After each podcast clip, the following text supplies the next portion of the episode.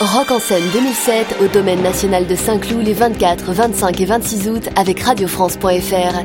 Pour assister au concert de Björk, Arcade Fire, les Rita Mitsuko, Amy Winehouse, Kings of Leon, The Hives et bien d'autres artistes, jouez avec nous. Envoyez rock par SMS au 62030 pour gagner des places et profiter du meilleur du rock d'aujourd'hui. Jeu valable jusqu'au 31 mai, 35 centimes d'euros par envoi plus coût d'un SMS. Rock en scène 2007, pour tout savoir, radiofrance.fr. France Inter, franceinter.com Bonjour Patrice Gélinet. Bonjour Fabrice Drouel. Vous allez nous apporter aujourd'hui la lumière, ou plutôt les lumières. Et oui, avec Voltaire, Rousseau, Diderot, d'Alembert, les intellectuels et le pouvoir au siècle des Lumières.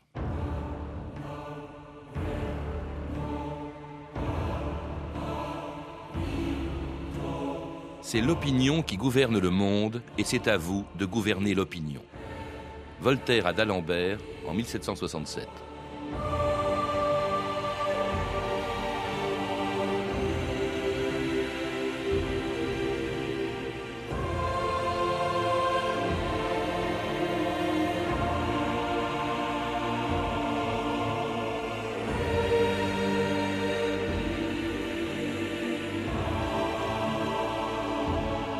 2000 ans d'histoire.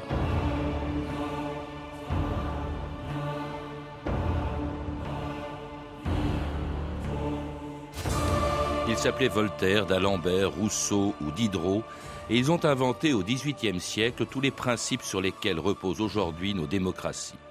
En dénonçant sans relâche toutes les intolérances, tous les fanatismes et toutes les injustices de leur temps, ces intellectuels avant la lettre ont fait du siècle de Louis XV, qui ne les aimait pas, le siècle des Lumières, en dressant contre eux toutes les puissances de leur temps, le clergé, l'aristocratie, la magistrature et surtout le pouvoir royal, qui a essayé en vain de les faire taire en censurant leurs livres ou en les envoyant dans ses prisons. À la Bastille, où en 1717, un écrivain à peine connu, François-Marie Arouet, allait choisir le nom avec lequel il est devenu célèbre. Embastillé pour un pamphlet, dont je ne suis pas l'auteur. Écrivez.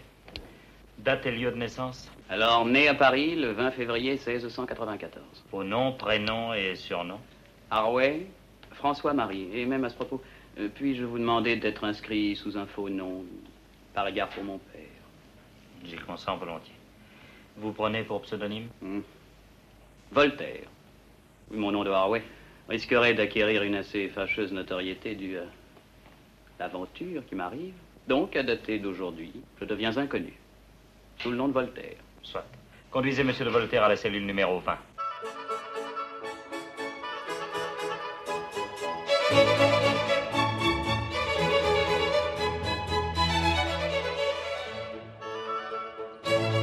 Elisabeth Badinter, bonjour. Bonjour. Alors c'était évidemment dans le style de Sacha Guitry, Voltaire embastillé à 23 ans après avoir, pour avoir écrit plutôt un poème satirique, un épigramme contre le régent. C'était au début d'un siècle qu'on a appelé le siècle des Lumières, grâce à Voltaire, mais aussi à beaucoup d'autres savants, écrivains, philosophes que l'on retrouve sous le même titre dans trois volumes, dont le dernier vient d'être publié chez Fayard, Les passions intellectuelles. Alors on y retrouve justement Voltaire, Diderot, d'Alembert, Rousseau, le baron d'Holbach, beaucoup d'intellectuels à l'époque que vous appelez justement des intellectuels, alors que le mot n'existe pas, Elisabeth Badinter. Le mot n'existe que sous la forme d'un adjectif euh, utilisé par Saint-Simon, pas sous la forme effectivement d'un nom commun.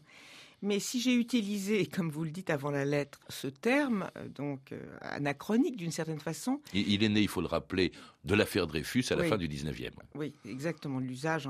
Mais c'est parce que tous ces philosophes qui euh, en- englobent, à, je dirais, non seulement des écrivains, des littéraires, mais aussi des savants, tout ça m'a semblé être assez conforme à ce qu'on entend aujourd'hui par intellectuel.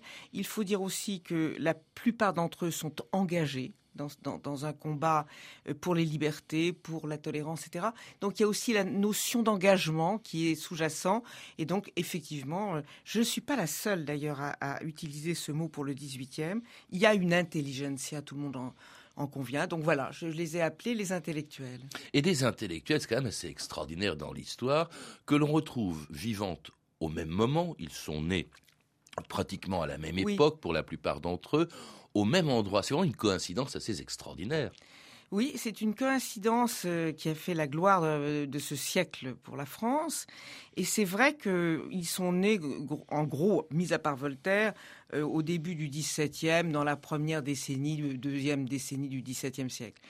Et il faut aussi préciser ce qui est quand même tout à fait stupéfiant, c'est que tous ces intellectuels et ces savants et ces philosophes, pour la plupart, n'appartiennent pas du tout à l'aristocratie. Mmh ils appartiennent à la bourgeoisie, parfois même à la petite bourgeoisie. Il y a même un enfant trouvé. Hein, il y a même un enfant trouvé. Euh, oui, il y a un enfant trouvé, mais enfin c'est quand même le fils euh, naturel de Madame de Tencin. Mmh. Enfin, c'est un enfant qu'on, c'est un bébé qu'on a mis sur les marches de l'Église. Mmh. Et donc euh, ça fait une une classe sociale aussi. cet ensemble-là, ils sont au début très très très liés, comme une génération qui commence quelque chose ensemble, qui construit quelque chose ensemble, même âge, mêmes idées et puis la vie, évidemment, va les séparer.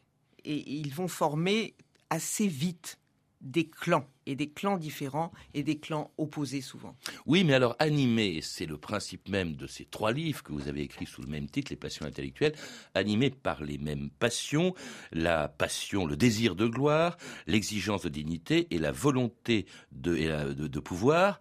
Euh, et d'abord, justement, et c'est le sous-titre du premier volume qui, qui va de 1735 à 1751, le désir de gloire. C'est ça qui les animait plus encore que leurs idées, Elisabeth Banater je, je ne peux pas dire ça ça serait, faux. Mais ce qui est vrai, c'est que c'est la première fois en 1735 que, en un mot, le savant Maupertuis est parti en Laponie faire une grande expédition euh, pour euh, donner raison à Newton euh, contre Descartes sur la, forme de la Terre. Et quand il revient, il a envie d'être un héros et il a envie que ça se sache.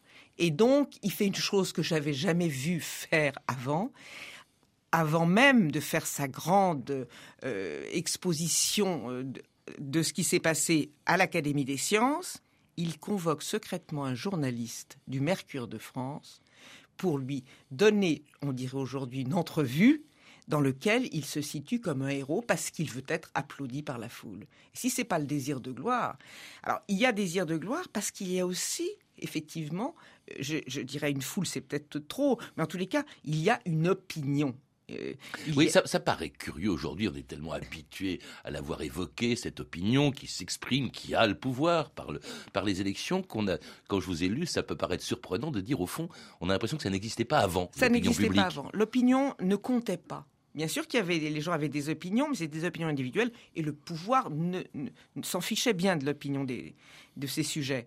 En revanche, euh, avec le développement qui est très important euh, des écoles gratuites, des cours gratuits, des bibliothèques, des cabinets de lecture, des périodiques, des gens qui, apprennent de, plus en plus à leurs enfants à lire, eh se constitue euh, le début de ce qui va être une opinion publique éclairée, qui va dévorer tout ce que produisent les philosophes qui, et, qui sont particulièrement, je dirais, nombreux dans la bourgeoisie, mhm. beaucoup plus que dans l'aristocratie. Et donc, ils vont constituer peu à peu, sans s'en rendre compte, une force, et force qui tient ces idées de qui? De ces philosophes. Et une force qui va leur permettre justement de résister à leurs adversaires, et notamment à la cour de Louis XV, où ils ne sont protégés que par sa maîtresse, la marquise de Pompadour. Monsieur Diderot, je vous salue et vous félicite pour votre magnifique travail. Votre appui, madame, a été des plus précieux. Votre encyclopédie va bouleverser le monde.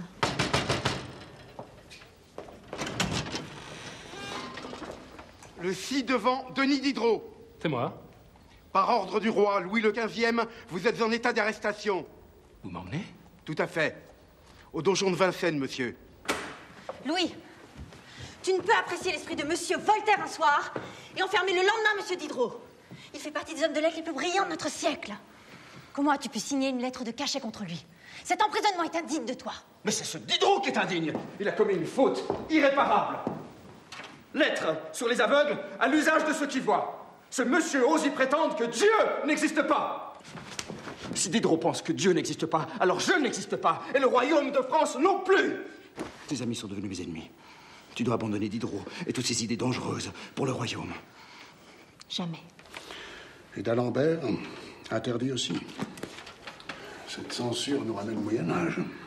Alors vous le rappelez, Elisabeth Badinter, euh, si l'opinion publique les soutient, les porte, ces intellectuels du XVIIIe siècle, en revanche, Louis XV les déteste. Les, plus que les déteste, je dirais les méprise. Il faut comprendre la position de Louis XV. Louis XV est le monarque absolu de la plus grande puissance du monde. Puissance économique, culturelle, la langue française est parlée dans toute l'Europe, tout, tout le monde correspond en français. Et qu'est-ce qu'il Louis XV, qui n'est pas un grand lecteur, qui n'est pas du tout aussi, euh, je dirais, cultivé qu'un Frédéric II ou qu'une Catherine, Catherine II, Louis XV les méprise. Et, jamais il ne, leur, a tendu la moindre main quand ils étaient dans le besoin. Ce sont toujours les monarques étrangers qui l'ont fait. Euh, Louis XV, d'une certaine façon, il ressent peu ou prou que cette bande, j'ai envie de dire, ce clan, cette, cette intelligentsia n'a qu'un mot à dire, c'est moins de pouvoir pour le roi. Et, liberté, égalité et bientôt fraternité. Ce sont des valeurs qui sont absolument incompatibles avec l'idéologie de Louis XV.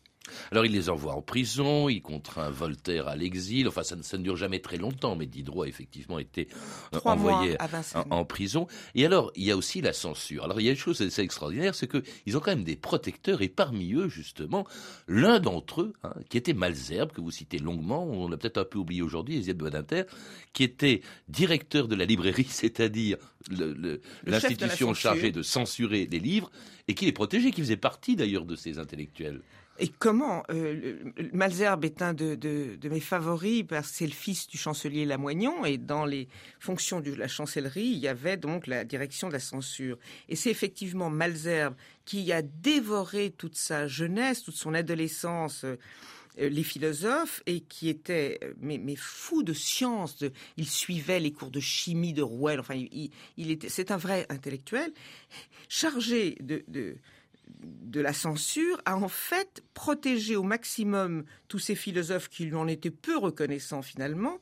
Et l'anecdote la plus célèbre que, que l'on connaît bien, c'est qu'il était, il a été chargé de, de saisir tous les volumes de numéro 2 de l'encyclopédie et, et, donc, quand il a appris ça, que la police allait saisir chez Diderot tous ces volumes, il a fait dire à Diderot euh, venez mettre tous les livres chez moi, on ne viendra pas les y, les y prendre.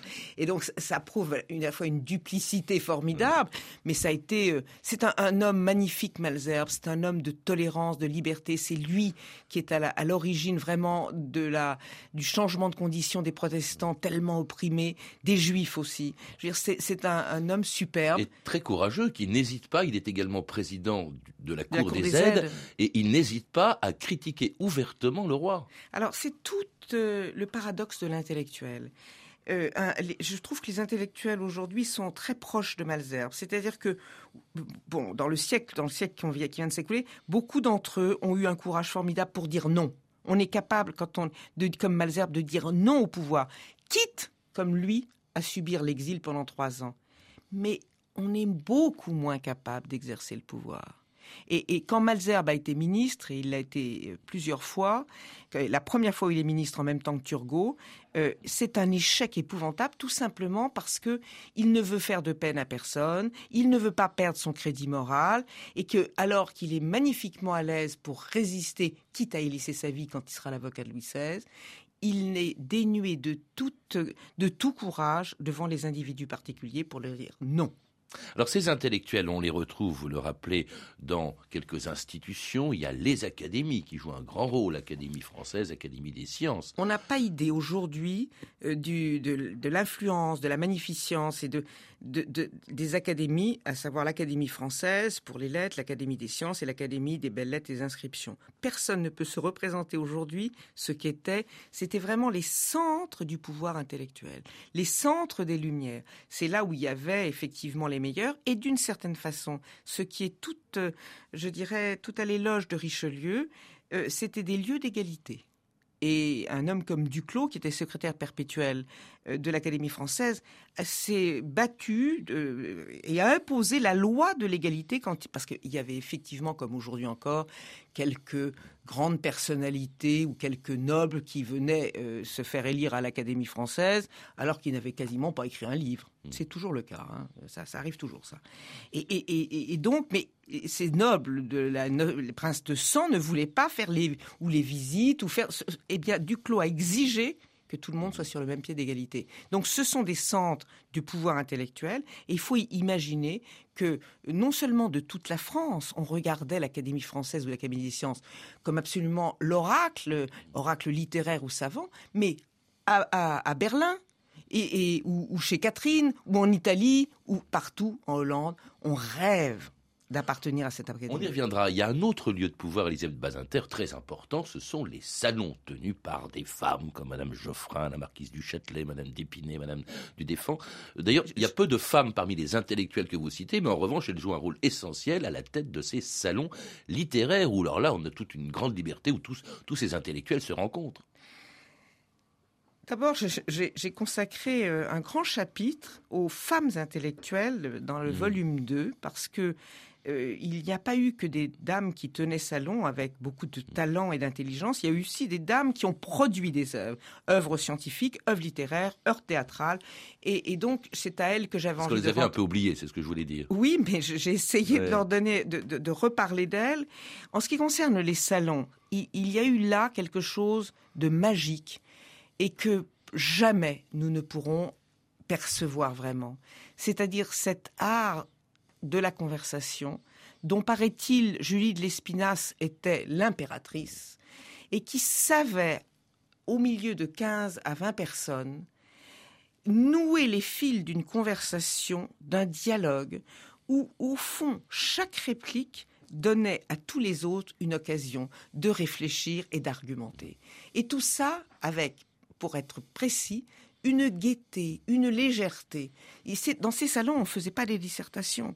Et il fa- je crois qu'il faut un art extrême, comme Julie de Lespinasse ou Madame du Deffand, pour avoir su créer ça.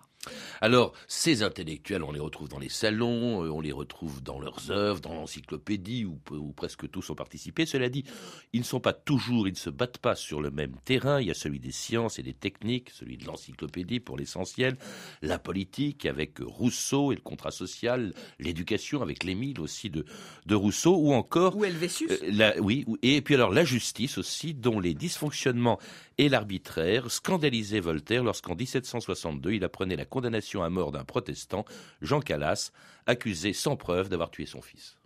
Ainsi, on a torturé. On a tué un innocent. Avant d'avoir jugé, on avait condamné. Et pourquoi? Parce que Calas est protestant. Parce qu'on est protestant, on est un assassin. Eh bien, puisqu'ils veulent tenir tout ceci sous le boisseau, moi, Voltaire, je vais crier Car il existe quelque chose qu'ils ne soupçonnent pas et qui naît présentement et qui s'affirme. L'opinion publique. Il n'y va pas seulement de l'honneur de la France. Il y va de l'honneur de l'homme. Écrivez, Vanier. Je n'ai que les mots, mais les mots volent loin. Ils voleront jusqu'à Versailles. Il faut qu'un tocsin général éveille la justice endormie.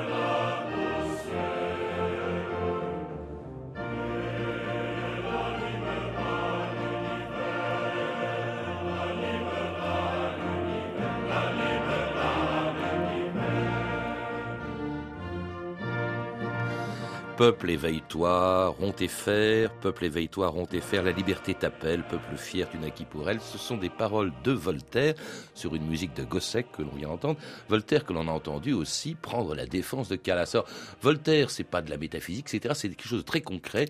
Il se bat pas tellement contre la monarchie, mais contre ses instruments et notamment les magistrats qu'il appelle les bœufs tigres et notamment dans cette affaire Calas qui était scandaleuse en effet. Ah effectivement, mais ce, qui est magnifique chez Voltaire, c'est que il, matin, après avoir examiné le dossier, il a, il a décidé de soulever l'opinion éclairée de toute la France et de toute l'Europe avec sa seule plume pour sauver l'honneur d'un inconnu.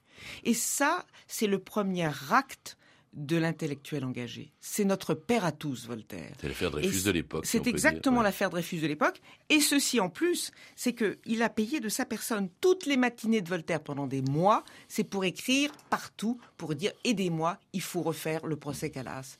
Et moi, qu'est-ce que vous voulez À chaque fois que je, lis ces lettres de Voltaire et l'engagement de Voltaire, eh bien, je comprends que les, les Parisiens lui ont fait cette gloire immense à la fin de sa vie.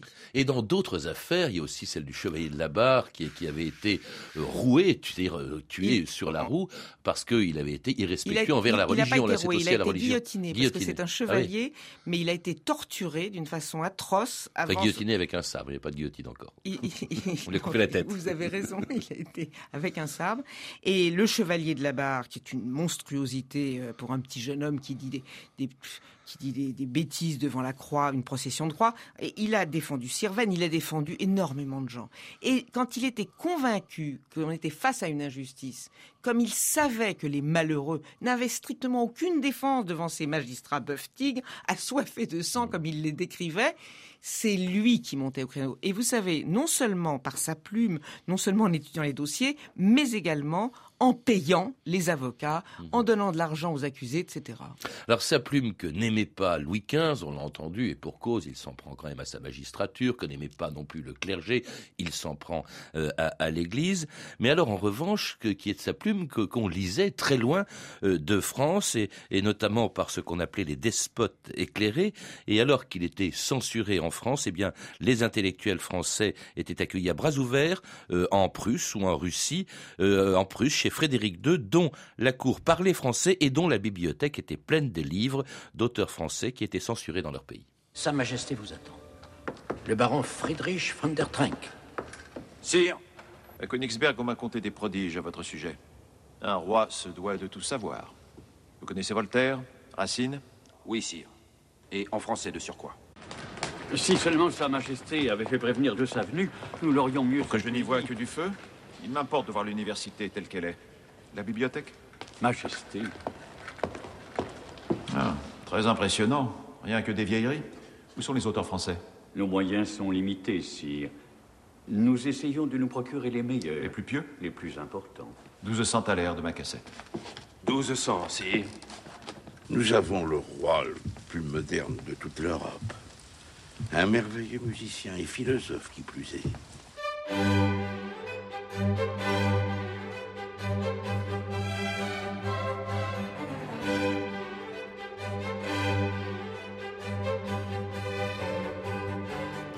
Et entend une musique composée par Frédéric II, roi musicien, mais aussi, on l'appelait roi philosophe, euh, amateur de Voltaire, qui qu'il avait fait venir euh, à Berlin. Il n'était pas seul, d'ailleurs, parce qu'on sollicite de toutes les cours d'Europe, en tout cas les plus importantes, de Russie avec Catherine II, on sollicite justement les philosophes, les intellectuels français de l'époque. En tous les cas, on a une grande curiosité à leur écart parce que c'est eux qui font, qui donnent le là, c'est eux qui font la mode littéraire, c'est eux qui produisent des idées et qui idées qui qui enthousiasment les, les, peuples partout où ils lisent parce que c'est la modernité. Voilà. Alors donc euh, c'est vrai que en tous les cas Frédéric II a fait venir euh, euh, Voltaire, mais il a aussi supplié d'Alembert d'accepter de, prendre le secrétariat de son académie de Prusse. Et puis à Catherine qui a appelé d'Alembert pour être le précepteur de son fils à Saint-Pétersbourg, le tsarevitch, moyennant des sommes absolument immenses pour l'époque, qu'il a refusé euh, pour des bons et des mauvais motifs. Et, à défaut de d'Alembert, elle s'est elle s'est tournée vers Diderot. Mais est-ce que c'est pas un marché de dupes parce que tout de même, on sait bien que ces despotes éclairés étaient plus despotiques qu'éclairés, que Catherine II a commis des crimes épouvantables pour arriver au pouvoir et que d'une certaine manière, au fond, c'est un peu sa caution, ces, ces, ces, philosophes. Mais, mais, c'est ce qu'elle veut. Elle a besoin effectivement qu'on efface ces taches de sang qu'elle a maintenant sur les mains. Mm. Elle vient de tuer son, son mari, le tsar, pour, pour, régner. pour régner. Et trois semaines après, elle a l'idée formidable pour effacer le crime de demander aux philosophes, et, et, rien de tel que dire venez élever mon enfant, vous en ferez un, un, un roi philosophe. Alors là, ils trouvent quand même en échange une reconnaissance qu'ils n'ont pas du pouvoir qui existe dans leur pays, sauf à la fin. En, en 1774, euh, Louis XV meurt, Louis XVI semble plus disposé, les voilà qui arrivent aussi, d'une certaine manière, au pouvoir en France. D'abord, ils prennent le contrôle de l'Académie, des académies, oui. euh, l'Académie française à d'Alembert, l'Académie des sciences Condorcet. à Condorcet, à son disciple. Le pouvoir politique, même Turgot, devient contrôleur général des finances en 1774, Necker, du, euh, directeur du Trésor royal, Malzerbe, également secrétaire de la Maison du Roi. Bon, vous dites que ça n'a pas marché, mais d'une certaine manière, c'est une reconnaissance extraordinaire. Et surtout après leur mort, tous ces gens-là, en fait, meurent à peu près euh, en même temps. Euh, Voltaire et Rousseau en 1778, d'Alembert en 1783, Diderot en 84, juste avant une révolution qui s'est inspirée d'eux. D'une certaine manière, cette gloire qu'ils cherchaient, de leur vivant, ils l'ont obtenue de manière posthume, Elisabeth Badinter. Ah, moi, je dirais qu'ils l'ont déjà obtenue de leur vivant, de leur parce vivant, que quand ouais. tous les monarques de, de, de, de tous les coins d'Europe euh, veulent venir à Paris et, et, demander audience aux philosophes, ça c'est de leur vivant. Vous imaginez le, le, le, le bonheur de, de se dire que c'était le roi de Suède Gustave, qui voulait euh, absolument rencontrer Rousseau. D'ailleurs, je suis pas sûr qu'il l'ait rencontré parce que Rousseau voulait voir personne. Donc, ils ont eu cette gloire. Mais c'est vrai aussi que euh, j'ai envie de dire que leur gloire posthume, elle a dépassé et de loin la Révolution française.